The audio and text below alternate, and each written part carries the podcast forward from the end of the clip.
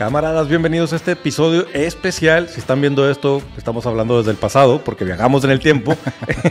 y esto es un programa grabado. Como siempre, pues saben ustedes que pueden estar participando en la conversación en el chat, pero pues en esta ocasión no vamos a poder estar platicando con, ellos, ¿verdad? ¿Cómo estás, camarada Leo? Camarada Richo, sí, así es. Este es uno de los episodios eh, especiales que hemos preparado para ustedes y la verdad es que nos da mucho gusto porque estos, estos temas los preparamos un poquito más, son más especializados y queremos como que ahondar en ciertos temas.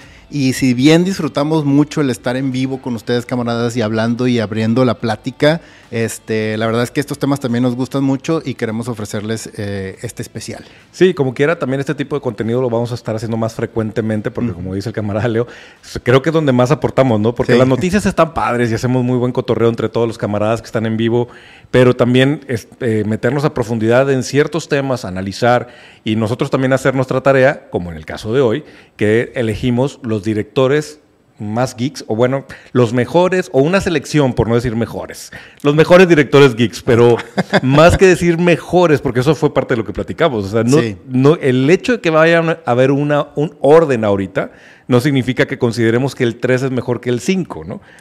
Sí, eh, ahí hay un tema que estuvimos discutiendo mucho y no sabíamos muy bien cómo aclarar. O sea, lo que presentamos aquí es los mejores directores geeks para nosotros. Es un tema completamente subjetivo, pero además de eso, es un tema que nos hizo debatir mucho a nivel editorial de por qué el primero, por qué el segundo. Y al final del día, este, como toda democracia, tuvo que imponerse el imperio. tuvo que imponerse a alguien. tuvo que imponerse a alguien decir, no, a la chingada, así va a ser esto, se va a organizar de esta manera. Y lo que hicimos, camaradas, fue presentar, vamos a, presentarles una lista de directores de 11 directores que nosotros consideramos los mejores y los más geeks del, mundo, o bueno, hasta ahorita de nuestro conocimiento. Y a partir de ahí lo que hicimos fue catalogarlos, sí en un orden del 11 al 1, pero al mismo tiempo les pusimos un adjetivo que va a ser nuestra ancla para por qué los posicionamos ahí y por qué creemos que ellos están en ese lugar y por qué ese adjetivo los define. Ahora, también fue una discusión dolorosa porque tenemos que aceptar que también había algunos directores en nuestras listas que cuando ya empezamos a, compartir con todo el, equipo editorial decíamos, este sí, no, este no, ching, ¿cómo vamos a sacar a fulano? Híjole, pero ya cuando comparabas las listas de todos, pues sí, creo que esta fue la más completa para poderla concretar, porque si no nos íbamos a una lista de como 40. No, ya sé. Y lo peor del caso es que siempre sucede lo mismo. No te, o sea, estás bien orgulloso de los que pones, pero realmente lo que te duele son los que quitas. Sí, o sea, e-, ese es el problema. Y eso fue lo que nos enfrentamos, que de repente nos dimos cuenta que nos estaba doliendo mucho los que estábamos quitando, a pesar de que los que teníamos ya en la lista dijimos, no, sí, con madre, esos tienen que ir, güey. ¿Sí? sí, y además porque no terminó de, más bien dejó de ser una, una, discusión sobre calidad, si era bueno o no bueno el director, si la película era trascendente o no, que fueron algunos de los criterios que estuvimos utilizando, pero teníamos que llegar a una lista final y este fue el resultado. Criterios que platicamos es, pues, qué tan prolífero, eh, qué, qué tanta calidad de director es, este, qué, qué, tanto impacto tuvo para la cultura o para la cultura geek, para la República en sí, y qué tanto impacto tuvo a nivel fuera de lo geek y en el cine.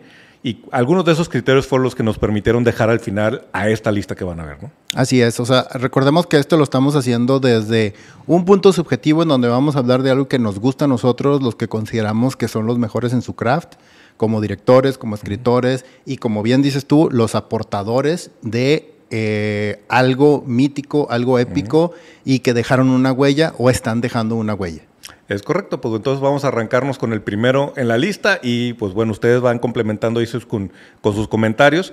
Si les parece que ese, ese, director debería estar en esta lista, si hay alguna película en particular o una escena de una película que, que quieran recordar una vez que vean el nombre, pues adelante abramos la conversación y nosotros vamos a ir platicando por qué está cada director en el lugar en el que está. Así es. Y si creen que hizo falta alguien o por qué creen que debería estar en esta lista, agréguenlo en los comentarios y pónganos ahí sus, este, ¿cómo se dice? Sus, eh, sus apuntes, sus, apuntes, sus, opiniones, sus agregados igual, y nos digan. igual, igual y si dicen, no, no mames, ese güey no debería estar ahí, pues póngalo.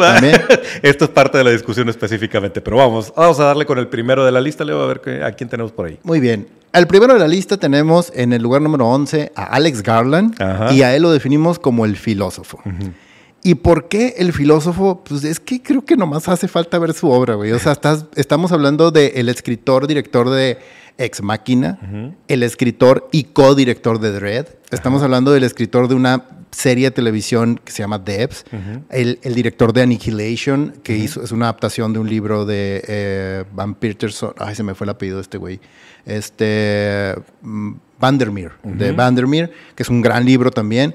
Y, y este güey se clava mucho en ese tema, en el tema filosófico de la ciencia ficción de, eh, eh, me recuerda mucho a Simov, que se cuestionaba la situación, exacto, es muy existencialista, se cuestionaba mucho, se cuestiona mucho este tema de por qué estamos aquí, qué estamos haciendo, cómo interactuamos con la tecnología, cómo nos afecta ciertos aspectos de la tecnología a nosotros como seres humanos y me parece una aportación grandiosa.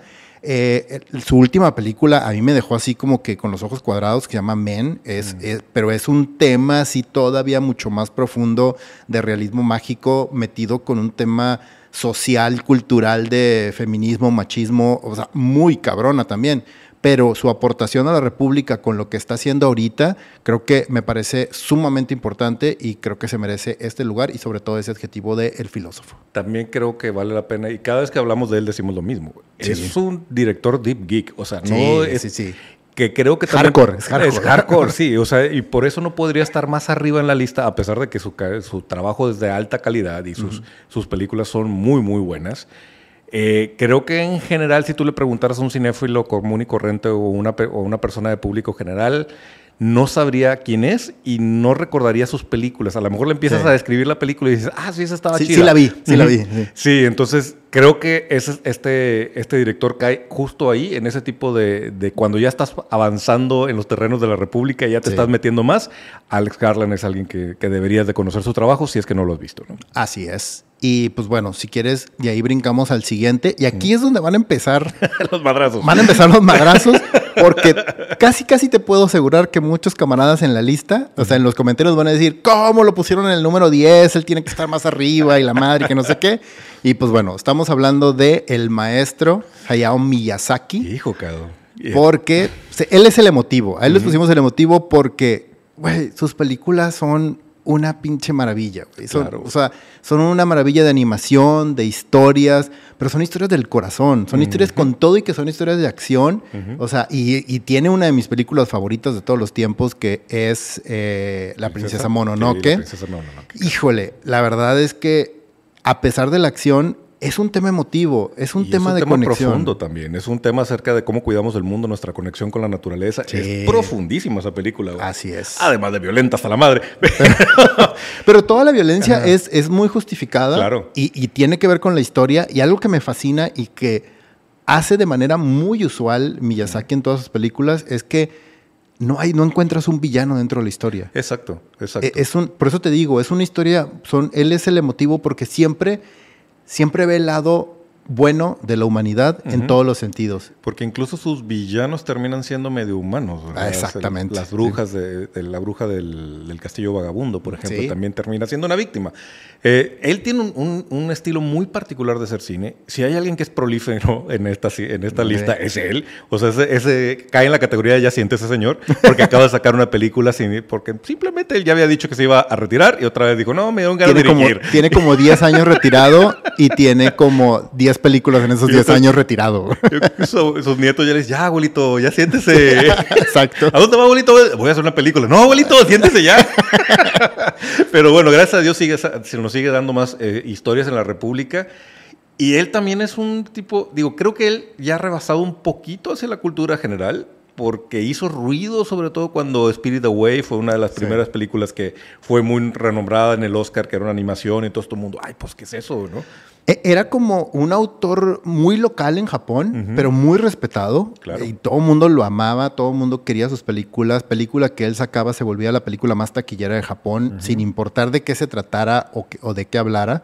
Sin embargo, él empezó, como bien dices tú, a partir de su exposición global con Spirited Away empezó a, y ganó un Oscar como mejor película animada, empezó a dejar una huella en donde todo el mundo dijo, ah, mira, qué curioso, este autor ganó un Oscar por esta película animada, vamos a ver qué más ha hecho. Y madres, te encuentras 15 películas en su historia, más otras 10 hechas por sus hijos, por sus colaboradores, por su estudio. Entonces, se vuelve una experiencia muy rica ir hacia atrás y recorrer todas las películas que él ha hecho. Ahorita hablamos de Princess Mononoke, que no es tan popular, entre comillas, eh, a, nivel, a nivel mediático, a nivel general. Sin embargo, él tiene obras maestras también, que volvemos a lo mismo, es un tema emotivo Porco Rosso me encanta. Eh, eh, Spirited Away, por supuesto, que es maravillosa. Viaje de Shihiro. Náusica, el viaje de Shihiro, exactamente así como le llamaban. Náusica en, el, Valle de los, en el Valle de los Vientos, creo que. Eh, también es de esas primeras historias, este, las, los cuentos de, de. ¿Totoro? No, de Mitsomar, que ah, también, está basado en, en las, en las novelas, en los libros de de Úrsula K. Le Guin. O sea, también, o sea, es, es, este señor además toma material grandioso y lo lleva y lo eleva de una manera impresionante su historia, su cuento de la sirenita, a mí me fascina, güey. Sí. Ponyo también es una maravilla que, eh, o también viéndolo hacia el lado familiar, para los camaradas que tienen hijos y, o sobrinos o que quieren introducirlos al mundo geek, creo que la obra de Hayao Miyazaki, parte de la obra de Hayao Miyazaki, es una entrada perfecta a la fantasía y sobre todo al anime. Eh, pueden ver Ponyo, pueden ver Mi vecino Totoro, que es prácticamente... Ah, Totoro es una maravilla. una de las cosas más clásicas que hay de, Miyazaki. Este, también pueden ver Kiki de Literary Service, que también es muy divertida. Es bonita, súper bonita la película. Entonces, y bueno, toda la, toda la colección de, de estudio Gilby está disponible en Netflix. Entonces es un buen momento si no has, no has eh, entrado a profundidad a lo que este señor le ha puesto a la República arráncate porque vas a encontrar unas cosas maravillosas para toda la familia o cosas más profundas como El Castillo Vagabundo o como La Princesa Mononoke, Náusica, este, ¿cómo se llama la de, los, aviones? Esa también es muy buena, hombre. Porco Rosso. No, no, no, la que hizo después de los ingenieros que desarrollaron aviones. Ah, a ver, la de los ingenieros que el ingeniero que, ajá, que durante, Ah, pero Elsa no la dirigió él. Ya ¿No dirigió, no, nada más es de Gilby. Sí, nada más es de Gilby. Ok, bueno, en el estudio Gilby en general es bastante prolífico.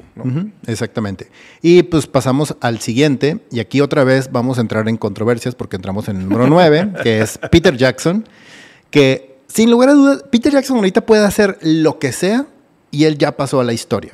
O sea, él ya hizo lo que tenía que hacer, que es entregarnos una de las mejores trilogías del mundo de la fantasía y además lo hizo de manera impresionante, que es El Señor de los Anillos. Y hizo King Kong y después hizo, intentó hacer El Hobbit y luego le salió una cosa ahí muy bizarra, rara, extraña, pero bueno. El fan. ¿Por qué el fan? Porque creo que si algo, este, a mí me impresionó mucho, porque, camaradas, o sea, ustedes saben que yo soy medio maniático para un frego de cosas a la hora de hacer listas, a la hora de seguir cosas. Y si algo me gusta, me echo un clavado bien cabrón.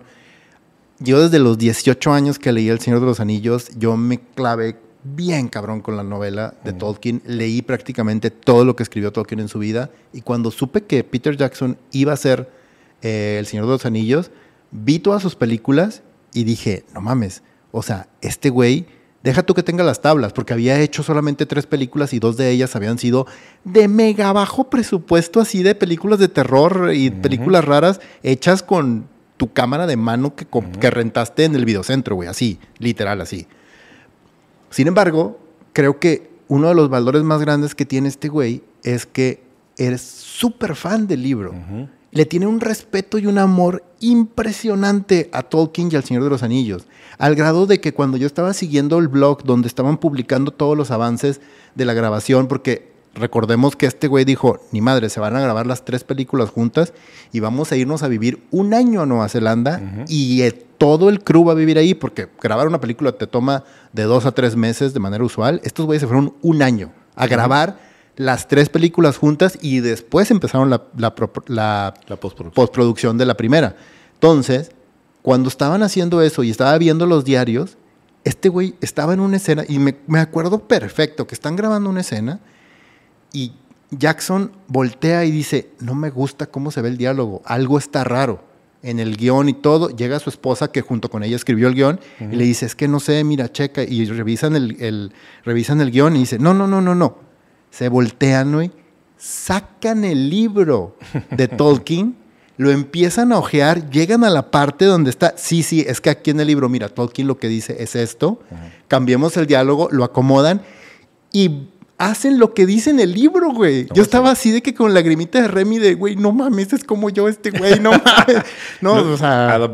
también es fan en general de la República, porque sí, también cabrón, ha dicho que creció con Doctor Who y le encantaría dirigir alguna vez algo de Doctor Who.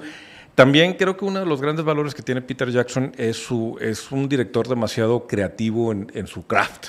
Y Súper creativo. Muchos de los valores que tiene la trilogía El Señor de los Anillos es cómo resolvió los, los efectos prácticos, dónde quería prostéticos, dónde quería efectos de cámara y dónde quería efectos digitales. Entonces hizo con, con, al menos con la primera trilogía, hizo una maravilla de trabajo, güey. Sí, porque también hizo un fundido casi perfecto entre efectos prácticos y efectos digitales, que creo que eso también es un gran valor y, y, sucedió, y creo que es una de las pocas veces que ves y que lo puedes espejear con otro, otro, otro personaje igual de importante en la República, que es George Lucas, que dice, pues es que si no existen los efectos o no existe el craft que yo necesito, me lo voy a inventar. creo. Y fue algo de lo que hizo Jackson cuando dijo, oye, necesito una empresa que me haga todas las armas, armaduras y todo el desmadre este, para, para el Señor de los Anillos.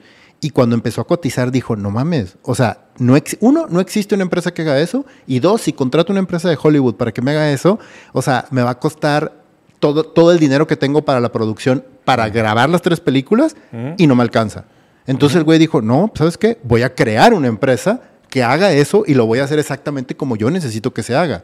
Y no, bueno, o sea, estamos viendo lo que sucedió y cómo se vio dentro de la película, que se ven fantástico todo, porque él lo hizo a su medida como él lo necesitaba, como él lo quería. Sí, y estamos hablando que El Señor de los Anillos es Jackson a su máximo, pero ah, como dices ahorita, hay otras grandes películas de él. King Kong es una maravilla, güey. Realmente creo que es una de esas que no recibió el amor que, merecía. Creo que es una de las mejores remakes que, tuvo King Kong. Sí. Y me hubiera gustado ver más de, ese universo creado por él, aunque fue una historia muy concreta y cerrada, ¿no? Pero... Y, está bien curioso porque, eh, te digo, el impacto que él dejó culturalmente y a dónde llevó uno la fantasía y dos la historia de Tolkien y cómo el mundo entero la conoció de una manera, o sea, es una de las mejores adaptaciones que se han hecho, yo creo, a nivel de fantasía también. Una película o una serie de películas que todo el mundo decía que eran infilmables. Así es. O sea, este güey lo hizo posible. Y, y sobre todo eso, además, este, el, te digo, es, es, este amor al craft que está representando. Porque King Kong también es lo mismo. King Kong es, un, es una carta de amor a la película original y al Hollywood de ese tiempo. Exacto y elevó el nivel de la República con El Señor de los Anillos. Sí. Independientemente, a mí también me gusta mucho la de los fantasmas, la que sale Michael G. Fox, este, Asustadores. Sí, The Frighteners se llama. Frighteners, sí. me encanta esa película. Sí, también es muy divertida. De hecho, esa la hizo antes, antes. de El Señor de los Anillos. Así es. Sí. Esa creo que puede, esa es medio oscura, ¿eh? Creo que muchas, muchas cámaras no, Y está padre, sí está muy padre. Sí, sí, sí. Muy bien. Pues bueno. ¿Quién sigue la lista? Brincamos al siguiente, que es nuestro querido amigo James Cameron. Discusión sobre Avatar, pero ok. sí, sí, hubo, ahí, hubo ahí un, detallito con Avatar, este, pero bueno, James Cameron es el productor. ¿Por qué? Porque este cabrón, no mames la forma que tiene de crear una historia, hacerla impresionante y además el utilizar su craft para poder llevarla a un, a un nivel que nunca te imaginas que podía haber llegado. O sea, para Terminator 2, este güey inventó tecnología para esa película. Para El Abismo también inventó tecnología para poder hacer las cosas que él quería hacer abajo del agua. Y esa misma tecnología lo llevó a experimentar y hacer las cosas en 3D para Avatar. O sea, el, güey va como, va como cinco años adelante del resto de la gente. Entonces, ¿por qué lo nombramos el productor? Porque él, él se mete tanto en sus proyectos que él toma el papel del productor, además de ser el director y del creador de historias, de que dice, güey, es que necesito esto, no, es que eso no existe. Ah, ok, entonces déjame lo creo. Como un productor dice, yo lo consigo, yo lo hago, yo lo armo, yo lo preparo, y como chingados no lo vamos a hacer, a ver. Sí, creo que también, independientemente de lo que pensemos de sus películas en particular, y creo que ahorita vamos a hablar un poquito de eso, él sabe muy bien lo que Hollywood necesita. Proyecto que agarra, proyecto que es un trancazo, que es una, que es una bomba en taquilla y que mueve dos, tres pasos adelante a Hollywood y a la industria. Sí, es, es también de esos directores que se toma su tiempo para hacer las cosas y hacerlas bien. O sea, es un, es, en, ese, sentido también es como un Stanley Kubrick, que, o sea, primero se tardaba dos años en hacer la siguiente película y después cuatro y después seis y después ocho. O sea, no mames, así son. Y, y, James Cameron es lo mismo. O sea, de repente él empieza a trabajar y, ve que sus películas se convierten en mega éxitos de taquilla y la siguiente película, precisamente por el tema de querer inventar o avanzar en la tecnología que no existe en este momento, el güey se tarda 5, 6 años en producir algo. El caso de Avatar 2, que llegó un momento en que decías, ¿para qué, güey? Ya pasó demasiado tiempo y bueno, fue tenía razón, fue un trancazo de taquilla, volvió a mover toda la, toda la, al, fandom que hay alrededor de esas películas. Creo que tú y yo coincidimos en que Avatar no es una de nuestras propiedades favoritas de la mm, República. No. Yo genuinamente siento que es overrated. Entiendo que hay un montón de gente que la ama y que le parece de lo mejor que hay yo lo único que respeto en, la cuestión de Avatar es el ojo que tuvo para hacer una taquilla y para hacer un fenómeno de cine, que independientemente de si la, historia está redonda o no redonda, la gente reaccionó a ella. No, bueno, y además, o sea, y hablando del impacto cultural que tuvo, no solamente Avatar, que siento que fue medio soft, pero no mames, o sea, Terminator 2 es una película que revolucionó no solamente el tema de la ciencia ficción, revolucionó el cine, güey. Así es. O sea, y este güey es lo que causa, o sea, cada vez que dirige una película, revoluciona el cine, o sea, y lo lleva a un siguiente nivel. Y el único, el, el único detalle de por qué está en el, en el lugar 6 en lugar, eh, perdón, que está en el lugar 8 en lugar, en lugar del lugar 7, es porque nuestro siguiente director hacía exactamente lo mismo que hace James Cameron, pero este güey ya se consolidó. O sea, este güey ya, ya es el director de Hollywood, que es Stanley Kubrick. Que, ahí ya estamos hablando de palabras mayores. Y James Cameron sigue vivo, o sea, también. Y, todavía le sigue, le, le, le falta todavía para avanzar y para poder trabajar. Pero aquí estamos hablando del artista, güey. Así O sea, e, este cabrón, no mames, lo que tocaba, olvídate de temas de taquilla. A este güey no le importaba la taquilla. Exacto. O sea, a este güey lo que le importaba era hacer lo mejor posible lo que estaba trabajando en ese momento. Ahorita hablábamos de que, de que Garland era hardcore fan de, de la República. Bueno, Kubrick es hardcore cine, güey. sí, exacto. Hay, películas de, de, Kubrick que no todo el mundo traga, cabrón. Y, y, son películas que también han pasado la prueba del tiempo, pero maravillosamente por lo profundo. Impresionante, o sea, impresionante. Y que eso también es otra de las cosas que a mí me sorprende mucho de, de Stanley Kubrick. O sea, yo también soy súper fanático de este güey. Me ha aventado todas sus películas desde, desde The Killing, güey. O sea, para que se den una idea, The Killing es la película que definió y que hizo que existiera Quentin Tarantino. Mm. Path of Glory, güey, que es otra película, es una película que definió y cambió el cine de guerra y después Full Metal Jacket volvió a cambiar el cine de guerra. Él mismo lo hizo en su propia historia de vida. Estás hablando de un género thriller, un género de guerra, y luego brincas a un género de, eh, no sé cómo llamarle, drama erótico, que es Lolita, que no mames, todo el mundo se quedó, ¿qué pedo con este güey que está haciendo lo que está haciendo con esta película? Luego brinca a época con Barry Lyndon, luego brinca a una cosa súper bizarra que es ciencia ficción, cómo brincas con esa calidad y con lo que estás haciendo. Luego caes en terror con The Shining. O sea, desde 2001 brincas a The Shining y luego caes en futuros distópicos con The Clockwork Orange. O sea, y este güey dice, y todo lo que hacía, lo hacía súper bien y lo hacía casi perfecto. O sea, era un maestro, literal, era un artista a la hora de trabajar dentro del cine y, su calidad era así de que no me puedo creer lo que estoy viendo de lo bien hecho que está. Que también dicen que era una pesadilla trabajar con él por el tipo de perfeccionismo que manejaba y por lo temperamental como artista. Pero justo lo que mencionas me parece bien interesante porque no es en sí un director geek. No. Simplemente es un director que no le tenía miedo a ningún género. Todos los géneros los, estuvo explorando, siempre con su particular visión y logró obras que pues, simplemente trascendieron su vida, porque pues, él ya dejó este plano pero trascendieron a un nivel de que por siempre van a ser un ejemplo de lo que es hacer cine eh, yo creo que para siempre, ¿no? O sea, no, no va a haber un momento en que digas una película de Kubrick ya está fuera de, de tiempo ya está fuera de, de, onda, por decirlo, ¿no? Sí, exacto. Y además hizo algo que, ay, aquí creo que muchos detractores de Stephen King me van a terminar odiando, pero bueno, hizo algo que pocos, si no es que creo que ningún artista me ha tocado ver que haga en un medio como este, que es elevar la obra del autor, el oh, libro. Oh, sí. The Shining es mil veces mejor la película que el libro. Sí, Tristemente, o sea, porque a mí me gusta cómo escribe Stephen King, pero, o sea, no, no, no, no. Este güey la elevó a un nivel de que la hizo una obra de arte.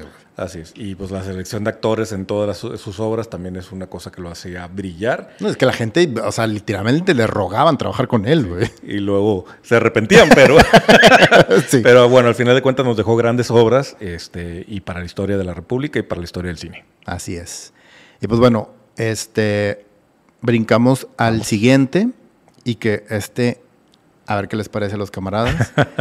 que es Christopher Nolan en el lugar número 6 a él lo denominamos el perfeccionista, porque también, o sea, como Kubrick, este güey se clava en cada detalle, hace cosas de manera impresionante, o sea, trabaja con una meticulosidad, o sea, él, su craft lo maneja desde su primer película. Pero en el mundo geek, este güey nos trajo probablemente una de las mejores, si no es que la mejor película de superhéroes que existe, que es The Dark Knight. Sí, sí. O sea, y, o sea, hacer eso es güey, no mames. Que ahí también tuvimos un milagro, porque, o sea, Nolan no es propiamente un director geek, pero estaba, él quería hacer esa obra y le encontró por dónde era traerla a su, a su narrativa, a la trilogía en sí de Batman. Y entonces tenemos una adaptación que probablemente no debe haber existido por el tipo de director, pero él dijo, sí la voy a agarrar y sí la quiero hacer, ¿no? No, y además de eso, o sea, digo, para aquellos que, que dudan de que, de que él es un, poco un poco no tan geek, o sea, además de la trilogía de Batman, tiene una obra que a mí me parece increíble y una película casi perfecta, que es Inception. Oh, sí. Inception es una oh, maravilla de ciencia ficción, o sea, de no mames, o sea, de cómo mm, literal y metafóricamente desdobla la realidad para meterte dentro de esa película. Y tiene una película que creo que es una de las más menospreciadas dentro de su filmografía, que a mí me parece una de sus mejores obras. Mm. O sea, yo la pondría en tercer lugar, literal pondría The Dark Knight, Inception y después The Prestige, Ah, claro, a mí también me encantó esa película y son de esas películas que pasaron por abajo del radar de la gente. Muy bien casteada, muy bien dirigida, muy bien armada. El guion fue perfecto, güey. está increíble, güey. El plot twist fue, era una maravilla, güey. Sí, sí, sí. Pero no sé, yo creo que fue de esas películas que no llegó en el momento apropiado, quizá. Tal vez. O, está, o no sé si no se, si no se le dio la la atención adecuada este, mercadológicamente o la gente no sé. También hubo algo bien raro, porque en ese año salieron tres películas con, el, con exactamente la misma temática, que es dos magos compitiendo por la razón que sea, por, por competencia directa, por el amor de una mujer, por ganar más dinero, por lo que sea. Pero salieron tres películas idénticas y los pósters eran súper similares también. Entonces, la afectó, la gente se confundió, ¿no? Y sí, de Prestige, de esas tres, de Prestige es la, es la que está por encima, pero por mucho. Sí, no, bueno, de Prestige te digo, a mí, a mí me parece una pinche obra de arte, el, guion, la historia. Güey, es una de las mejores actuaciones que yo le he visto a Hugh Grant en años. O sea, la verdad es Hugh Grant, sí, Hugh Jackman, perdón, dije Hugh Grant. Sí, ya cabrón, sale Hugh Grant. Cabrón, y, también, y también sale Black Widow, por cierto. Sí, también, también. Muy buena película, si no la han visto, creo que es un buen momento de revisitarlo. Y sí, Christopher Nolan, gracias por existir. Sí, güey, no mames, o sea, la verdad es que... Y, gracias por retirarte a tiempo del universo de DC, ¿verdad? Porque creo que él entendió muy bien. Dijo, no, yo nomás voy a ser Batman, no me embarren en un universo, este, ¿cómo se llama? De cinematográfico y Superman y, y Aquaman. La chingada dijo, no, eso, eso no es lo mío, ¿no? Exacto. y pues bueno, pasamos al lugar número 5, donde se encuentra nuestro querido Ridley Scott. Oh, sí. Ridley Scott, el prolífero. Güey, no mames, la cantidad de arte, películas y de medios en donde se ha metido este cabrón a trabajar, o sea, y, ahorita lo sigue haciendo, sigue, ahorita, o sea, cada dos, tres años sigue sacando una película y además grandes obras, como productor, como director, como escritor, güey, o sea, Alien, Blade Runner, The Martian. O sea, no mames. O sea, este güey literal ha dejado una huella indeleble en la cultura popular y geek de una manera impresionante. Y redefinió el, sci-fi en, sí, sí, sí, de hecho. 80s y 90s, principalmente 80s, con Aliens y con Blade Runner, fueron obras que realmente marcaron a la República y cambiaron el rumbo de hacia dónde iba el género, ¿no? Y este güey también, o sea, te digo, brinca en géneros, pero siempre se mantiene en el tema de la ficción. De una manera u otra trabaja muchísimo con el tema de la ficción, con adaptaciones de libros. O sea, él, él hizo un trabajo decente con Hannibal, pero a, mí, o sea, no, es de su mejor obra. no es de su mejor obra, pero porque el, origen no está tan bueno. O sea, la, novela no está tan padre tampoco. También, pues, Prometheus, ¿no? También creo que también se le fue un poquito el balón, ¿no? Sí, pero aún así creo que su valor está en que sigue intentando y sigue intentando y sigue haciendo cosas este, y sigue probando. Y la verdad, el, pues, la prueba está en un botón. O sea, The Martian fue nominado incluso a mejor película. es, una, gran, obra de ficción, una gran, una gran, obra de ciencia ficción. Sí, entonces también es un, es un buen director, sobre todo que, también le sabe sacar este, provecho a sus actores, que eso creo que es lo más importante. En cada una de sus obras, sus actores eh, se distinguen. Y pues nos trajo a la, primer mujer, a la primera verdadera protagonista de Action Hero, ¿no? Que era algo que curiosamente la gente seguía diciendo, no, es que no es posible que una mujer sostenga una película de acción. Güey, no mames, güey, o sea, what the fuck, o sea, no, no vieron a alguien, ¿o qué pedo? En los ochentas, o sea, ¿qué pedo? O sea, cuando todo el mundo estaba haciendo, o sea, todas las mujeres leads, este, o importantes o grandes, estaban haciendo Screen Queens, o estaban haciendo, este, comedias románticas, o estaban haciendo dramas donde ellas eran o la mujer oprimida, o eran este, la, mujer que estaba buscando, escalando, subiendo en el mundo machista o corporativo o de la familia o de lo que sea. No, esta morra dijo, güey, esta es mi película y, y, además, o sea, realmente dio un gran paso en ese sentido Ridley Scott, porque eh, escribir esa historia, ponerla ella donde la puso y trabajarla sin ningún este, como, como maquillaje extra o, o como elevarla demasiado. No, es lo que es. Exactamente. Es lo que es, o sea, punto. Tuvo muy buena joven seleccionada Sigourney Weaver para ese papel, porque además le dio los dos aspectos de la, de la mujer, como que pudiera ser como la fragilidad, pero al final fue la que saca la casta y, sobrevive a la gran amenaza, ¿no? Es que ahí es donde yo no estoy de acuerdo, ni siquiera es un tema de fragilidad. O sea, e, es, no importa si ella hubiera sido hombre o mujer, el personaje como tal funciona y es una mujer, punto, se acabó, o sea, y ella es tan capaz como el resto de cualquiera del crew. Lo que creo que, o sea, lo que quise decir es, no te lo pone como que en your face de que es mujer, de, ay, es mujer, no, o sea, en ningún momento es un personaje como cualquier otro, como si hubiera sido hombre, es, es igual y se desarrolla, empieza con un papel que no tenía nada que ver con, con ser sobreviviente y termina pasando por un trauma, enfrentando un riesgo que también creo que el manejo del alien dentro de la película es una de las cosas más maravillosas porque bien pudo haber sido un tornado, güey. O sea, bien pudo haber sido un terremoto y hubiera sentido esa amenaza y la transformación del héroe, que fue Ridley, este, en, y, en convertirse en el personaje central de esta, de esta película de Aliens, el octavo pasajero. Muy bien, perfecto. Pasamos a nuestro siguiente director que es nuestro compatriota Guillermo del Toro, que a él lo denominamos el soñador. ¿Por qué? Güey, es que él, él desde niño, cuando leo las historias de él, de que cuenta de que desde niño estuvo escribiendo los cuentos que hacía, cómo dibujaba y, cómo soñaba con ser director. Sí, o sea, él, creció en un mundo de privilegio aquí en México y la verdad es que pues él no tiene la culpa de eso, pero supo sacarle provecho y elevar esa, eso que tuvo a la mano para poder dirigir de joven una película en la que nadie creía y literal le produjeron los amigos de su papá, o sea, literal. Este, pero hizo algo bueno, hizo algo grande y de ahí ya nadie lo detuvo. Y trascendió. ¿Sí? Y creo que incluso yo, yo me atrevería a decir que Cronos es una de las mejores películas de México. Claro, sí, sí, sí. Y, y, ahorita que mencionas que era alguien que nació en el privilegio, la verdad es que, y creo que esta anécdota ya la he contado un par de veces aquí, a mí me tocó conocerlo dos veces, o sea, platicar directamente con él dos veces, cuando trabajaba yo en Televisa y que él estaba de gira promoviendo Mimic, y después una, en una convención en Dallas en donde me tocó que estaba él promoviendo la primera de Hellboy. Y es una persona de verdad que lo que le sigue de sencilla, güey. Y es un geek como nosotros. Apenas medio le saqué sobre películas de terror y empezamos los dos a platicar, a platicar. Y, él se le olvidó que, estaba, que yo estaba haciendo fila con otro montón de geeks en la convención y empezamos a platicar en español. Y digo, bueno, pues mucho gusto en conocerte. Y, ah, bueno, se acordó de que no, sí, ya me acordé que estabas contigo en Televisa. Este, ojalá nos volvamos a topar. Ya no volvió a suceder. Pero es una persona súper sencilla. Incluso puedo decirlo, no sé si se acordó de mí o se me hizo sentir que se acordó de mí. Y eso no lo hizo muy bien. Sí, de hecho. Entonces se, lo agradeces, ¿no? Y, además el poder tener una plática sencilla con una persona que está en ese nivel, está cabrón.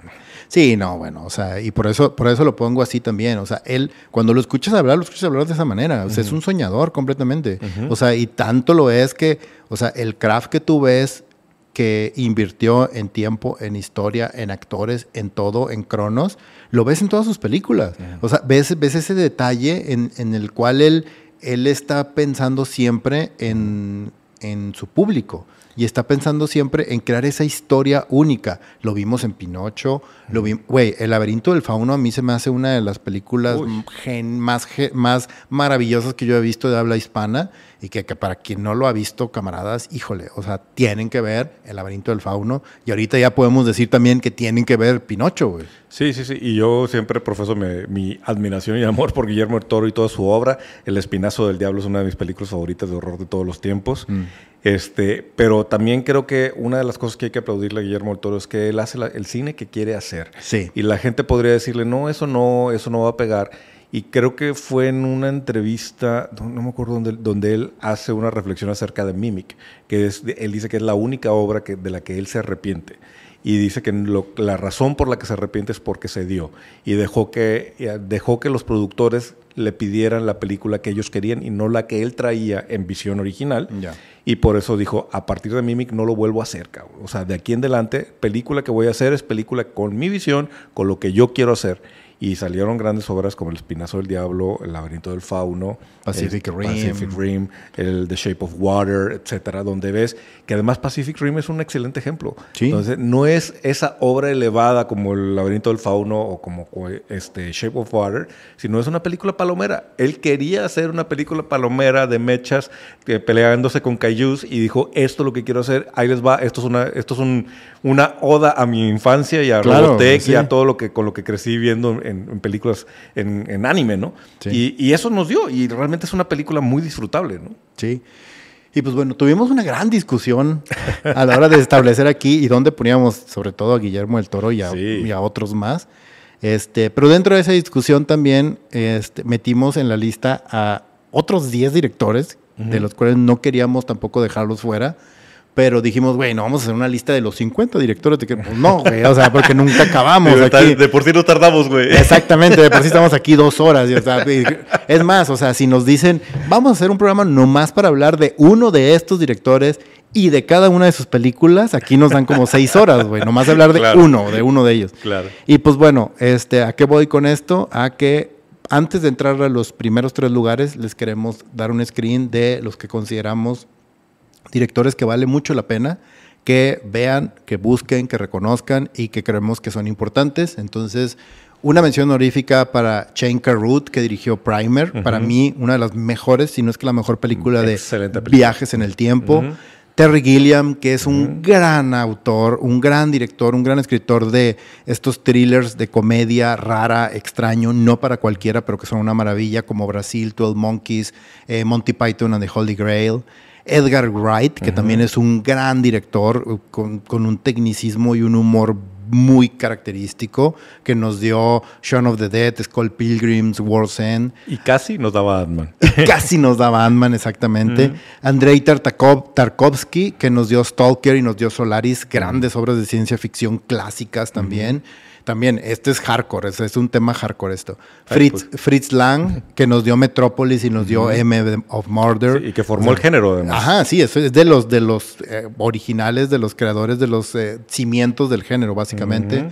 Alfonso Cuarón. Que difícil, también, difícil sacar a Alfonso Cuarón. Sí. ayer un malabar así de, dejar, de dejar a Alfonso o meter a Guillermo el Toro o dejar a Alfonso, pero híjole. Pero Alfonso Cuarón tiene Children of Men y The Prisoner, eh, El prisionero de Azkaban de Harry Potter. La mejor película de toda la saga de Harry la Potter. La mejor película de toda la saga de Harry Potter. Gravity también, que es otra maravilla. Eh, tenemos a John Favreau, que nos dio Iron Man 1 y 2, así como Satura. Sí, y, eh. bueno, y que tendríamos que decir que John Favreau pues, inauguró el género o la, época dorada de los superhéroes. Gracias a su Iron Man tenemos los universos la que tenemos. La época dorada de los superhéroes, exacto, sí. Además de Mandalorian. Además de, Mandalorian.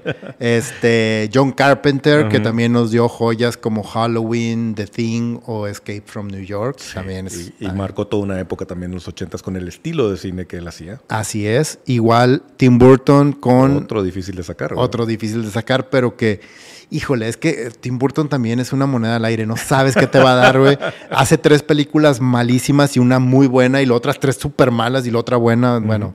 Este, nos dio The Corpse Bride, Edward Seasonheart y pues, Batman del 89, que también fue un impacto cultural súper grande el de Batman. Y por último, y que creo que este es el que probablemente te costó más trabajo, pero también es un tema de una moneda al aire, güey. O sea, Robert Zemeckis no sabes, te puede dar una obra clásica que marca época, que se convierte en una de las, probablemente una de las películas más queridas de toda la historia, que es Back to the Future, una trilogía de las más queridas, y después te da una obra súper seria como Contact, te da algo como este, ¿Quién engañó a Robert Rabbit? Pero también te da cosas extrañísimas y bizarras como el expreso polar que tú dices, what the fuck, what the fuck, o sea, ¿qué estás haciendo con esto? Y aún y así te mezcla películas súper raras y no es congruente ni con él mismo ni con los temas que maneja. Entonces, híjole, se vuelve, se vuelve bien problemático él ahí en ese sentido. Tuvimos una lista muy larga y había más, ¿no? ya, ya, no incluiste menciones honoríficas a Richard Donner, que también me parece que nos dejó la mejor película de Superman. Pero, pero bueno, ahí hay un montón de, directores que tuvimos que dejar fuera de la lista y como vieron, algunos nos dolieron bastante y fue una discusión dura, sobre todo luego para elegir quién diablos entraba en estos tres principales lugares que ahora vamos a entrarle. Así es. Ahora, este, te voy a hacer un reto aquí. Richo no sabe cómo están acomodados los primeros tres. No va a ser sorpresa para mí. Va a ser sorpresa para, para él. Entonces vamos a ver si concordamos y vemos si no aventamos y volteamos la mesa de que no, no, así no era, chingada madre. No chingada, que no sé qué. ¿Cuál crees que sea el tercer lugar? Ah, no, pero lo voy a quemar si no es, entonces mejor dime quién es. bueno, ok. Vamos a entrar. Tercer lugar. Estuve a punto de decirte que iba a ser Steven Spielberg. y, creo que estuvo la discusión más fuerte. Porque sí, es, sí, sí estuvo bien fuerte la discusión con No deja de ser el padre de la ciencia ficción moderna, güey. Sí, es el visionario. Es el sí, es literal, es el visionario de la ciencia ficción. Además, creo que, y nos hemos dado que el, grueso de los camaradas que nos siguen tienen más o menos la misma, la misma, rodada que nosotros, güey. Y, y, pues crecimos con Steven Spielberg, güey. O sea, el que nos hizo entender que existía el craft o la profesión de hacer cine fue Steven Spielberg. ¿Cómo te explico que la primera película que yo vi de niño, cuando tenía seis años, que fui al cine con mi abuelita y me senté y me dejó los ojos cuadrados, fue E.T., güey. Igual. En una sala de cine. O sea, yo estaba maravilloso. Mi vida cambió a partir de ese momento. Igualmente, la primera película que yo recuerdo haber visto en cine fue E.T. No sé si fue la primera película, pero es la primera vez que yo conscientemente estaba viendo. Es que tienes un, recuerdo claro de eso. En la sala, estaba en medio de mis papás y estaba viendo E.T. Es eh, de ese tamaño es. Y luego, si le vas sumando que lo vimos en Cuatro cercados del tercer tipo, del tercer tipo, luego vimos este Indiana Jones, este Indiana Jones, no mames. El impacto cultural de este güey es innegable, o sea, es una cosa eh, maravillosa lo que hizo. Sigue siendo cine, A lo mejor ya no termina siendo lo que tú y yo nos vuela la cabeza. Creo que tiene un buen rato de no ser algo que los dos coincidamos en hijo, güey, aquí se mamó Spielberg, no, hay sin sabores, Ready Player One a ti no te gustó para nada. Tiene décadas, güey, sin hacer realmente algo así. Eh, ¿Cuál sería la última, cabrón? ¿Cuál, sería la última de la República? Jurassic, Jurassic, Park. Pues sí, puede Jurassic Park, ahí te va. Jurassic Park es una película que en estructura, en narrativa, en dirección y en género, o sea, lo que es la película, una película como tal de aventura, creo que es una película perfecta. Sí.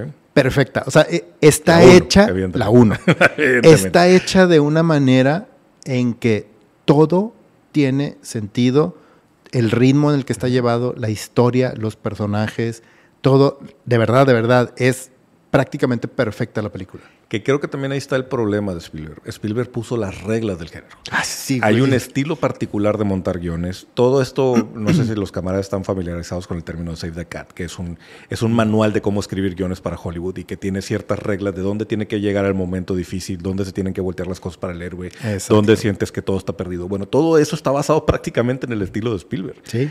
Y el problema es que como Spielberg dio este ABC de cómo hacer películas de, fantasía, acción y, y ¿Cómo mover la cámara, güey? O sea, Spielberg es un pinche genio al momento de mover la cámara.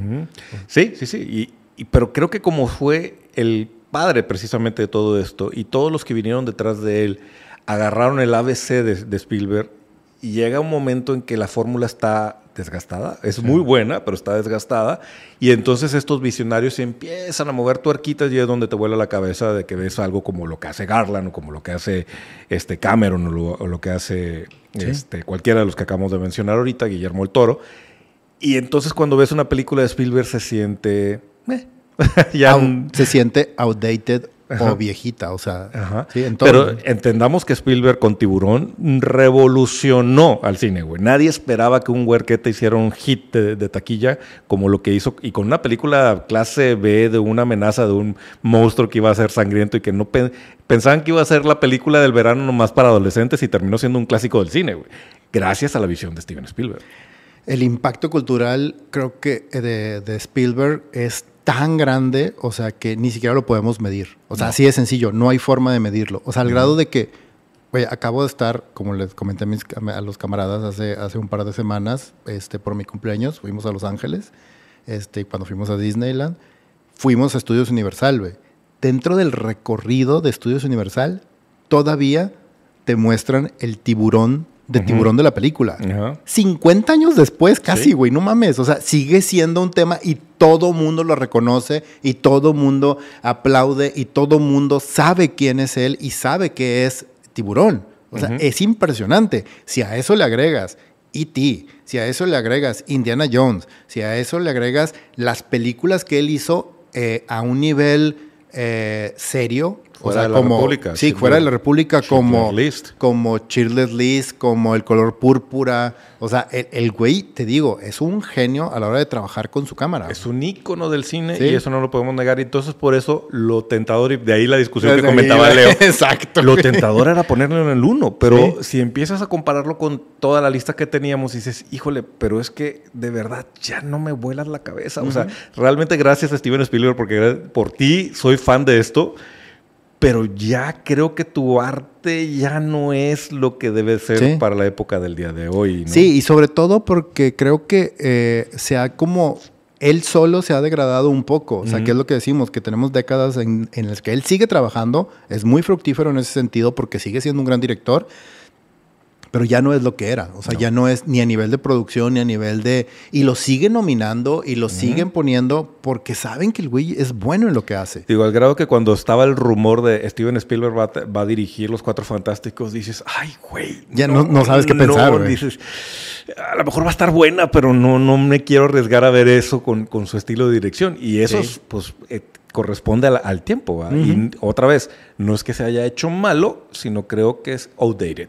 Exactamente, sí. Y, eso es lo que nos lleva también a pues, los primeros lugares y ver, hablar sobre eso. O sea, porque, y ahí te va, y que creo que esto es una de las partes más importantes. Creo que nuestro número dos, no hay director, no hay personaje dentro de la República Geek como él, y sin él casi casi me atrevería a decir que el mundo en el que vivimos ahorita, de ciencia ficción, de cultura y de geekismo, no sería el mismo que estamos hablando de George Lucas. Hijo de tu madre.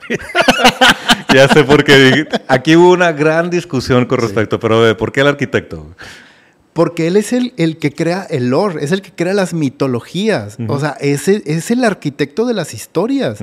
O sea, este güey creó el mundo, el universo de Star Wars. Este güey creó, creó esta arquitectura del mundo de un mundo que ahorita sigue creciendo y creciendo y expandiéndose, al igual que el de Indiana Jones y todo lo que aportó no solamente al mundo de la, de la cultura pop, sino al mundo de la tecnología en el cine. O sea, este güey inventó literal los efectos prácticos para la ciencia ficción, inventó un estilo de sonido, inventó un estilo digital, además de crear uno de los elementos o de, los, eh, de las estructuras de la mitología geek más grande que existe, que es Star Wars, güey. Sí, y aquí la discusión en el grupo editorial donde estábamos haciendo esta lista justo daba en ese punto y, la abro que las mejores películas de George Lucas son las que no dirigió George Lucas. Exacto, sí. Él no, en sí, y espero que, que, nadie me lo tome mal y que nadie se levante en armas con lo que voy a decir, yo, en mi opinión personal, George Lucas no es un buen director. No, no es un buen director. Es un gran creativo y es un gran visionario y es un motor para Hollywood porque, como dices, hizo que existiera el cine de sci-fi como lo conocemos hoy, logró el, despliegue de la, de la industria de los, de los efectos especiales. Tenemos la gran franquicia que es Star Wars gracias a su visión y a su imaginación. Tenemos Indiana Jones como tal, gracias a su imaginación también, porque aunque la dirigió Spielberg, era una idea de George Lucas. El guion es de él también. El guion es de él. En sí es un gran creativo de la República. Yo no siento que es el mejor director. De hecho, ya cuando veo mm, con mis ojos de adulto. Ahorita no es el mejor, es el número dos. Y no, y no, y no, ni siquiera, sinceramente yo lo saqué de mi lista, y tú sabes, yo lo saqué de mi lista, y con todo el dolor de mi corazón y con todo lo que lo, lo admiro, para mí no es un, es un gran director, es un gran creativo y le agradezco mucho lo que existe en la República por él y por, por todo lo que él impulsó. Pero incluso veo ahorita Star Wars A New Hope y le encuentro los errores de dirección que digo, sí, sin embargo, sigue funcionando. Y ese es un... El concepto. Un gran valor. No, no, la película como tal sigue funcionando. Y eso, o sea, es eh, eh, creo que es invaluable. O sea, porque sí, o sea, la segunda, obviamente, que es la mejor película. Por mucho, güey. por mucho es la mejor película. Es la película de Star Wars, güey, ¿no? Sí, sí, sí. Eh, no, hay, no hay discusión sobre eso, ¿no? Imperio contraataca, para dejarlo claro. Exacto. Pero él está detrás de todo. Por eso, por eso también el, rollo de los adjetivos a mí se me hacía importante. O sea, él es el arquitecto. Y si bien dirigió los episodios 1, 2 y 3, que la verdad aportan muchísimo a la mitología como concepto, pero como director tampoco lo hace tan bien.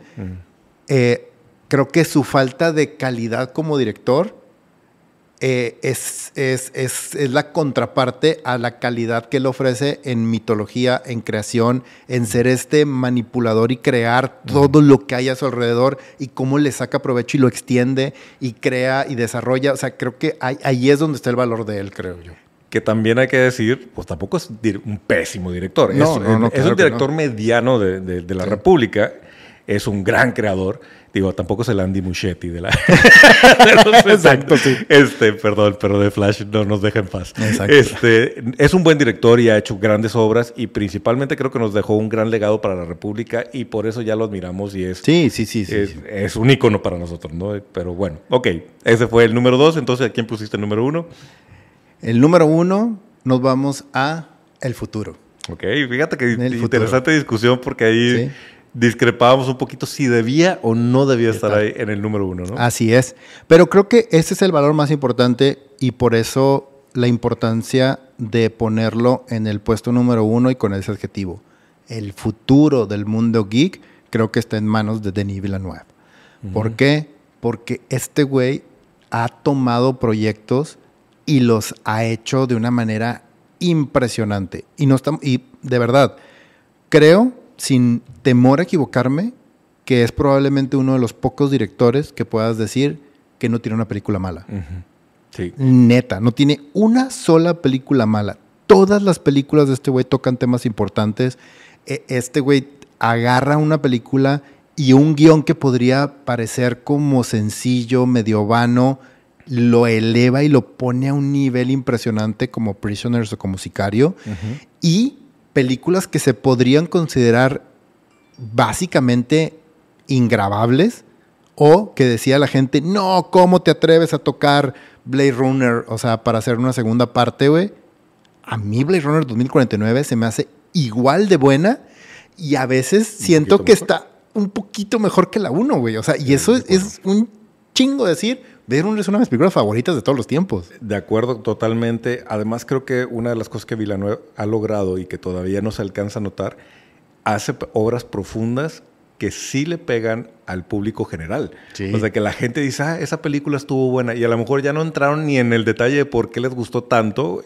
Pero los que sí se clavan dicen, ay, cabrón, es que mira cómo lo logró la fotografía, la dirección, el pacing, la, dirección de actores. Es un magnífico, excelente, así indiscutible storyteller, güey. Exacto. En, a nivel visual, este cabrón no hay nadie como él. Y mira que estamos hablando de directores como Nolan, como Fincher, como el propio Ridley Scott, el propio James Cameron. Güey, no hay nadie como él ahorita a nivel visual y a nivel de storyteller, güey. Lo que hizo con Arrival es sobresaliente a nivel de ciencia ficción, güey. Y lo que está haciendo en este momento con Dunas es de que yo, yo todavía sigo sin creérmelo. O sea, la película la fui a ver al cine. Es la única película que fui a ver en esos dos años de pandemia. Me envolví en una bolsa de plástico y me metí a una sala de cine porque tenía que verla en el cine. Fui yo solo a verla al, al, cine. Y me explotó la cabeza. Y de ahí, ahorita que está a punto de estrenarse la 2, la he visto como 10 veces. Y cada vez que la veo, le encuentro cosas diferentes, le encuentro cosas nuevas a la película. Y me atreveré a decir que en 10, 15 años vamos a estar hablando de Denis Villeneuve como hablamos hoy de Spielberg. O sea, va a ser el que va a estar en, los libros, güey. Creo, creo, que, creo que vamos a ir un, más allá, güey. O sea, creo que vamos a estar hablando de él como ahorita se habla de Stanley Kubrick.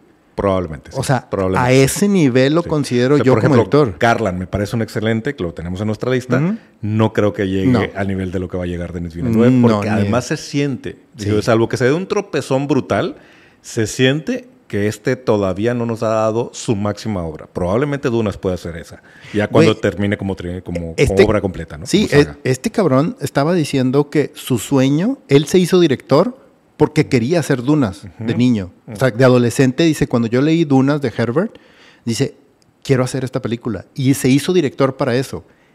Él podía haberla hecho hace fácil, ¿qué te gusta? ¿Siete, ocho años? Cuando hizo Arrival, pudo haber hecho Dunas en ese momento. Y me dijo, no, todavía no estoy listo. Hizo 2049, hizo Arrival y después de eso dijo, va, ahora sí, voy a pichar Dunas.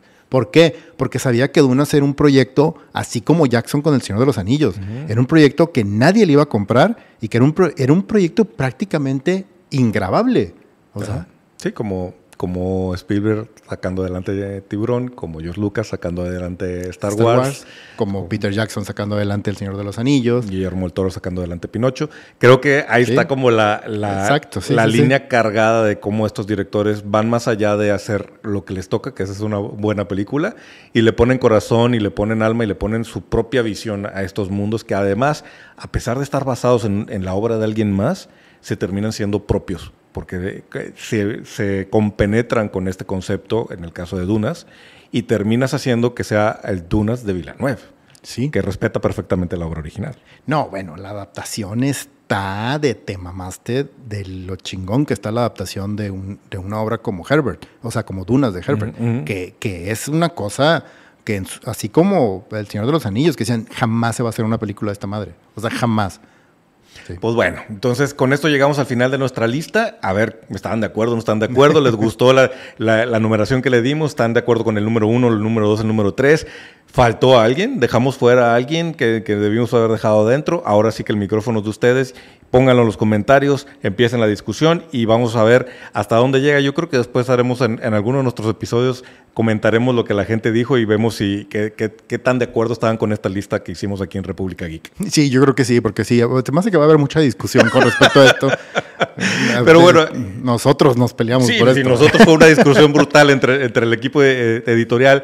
Pero es que justo también es muy difícil eh, poder ponerle una categoría y una calificación específica a estos directores porque todos son muy buenos, incluso los que dejamos en mención honorífica y algunos tantos que ni siquiera entraron a mención honorífica, son grandes directores y nos han dado grandes obras de la República, pero bueno, al final de cuentas de eso se trata este espacio, de hablar, de discutir y de profesar nuestro amor por todas las obras de ciencia ficción, de fantasía que hay en el cine, en los, en los libros, en los cómics en los videojuegos, etcétera. Entonces, camarada Leo. Camarada Richo.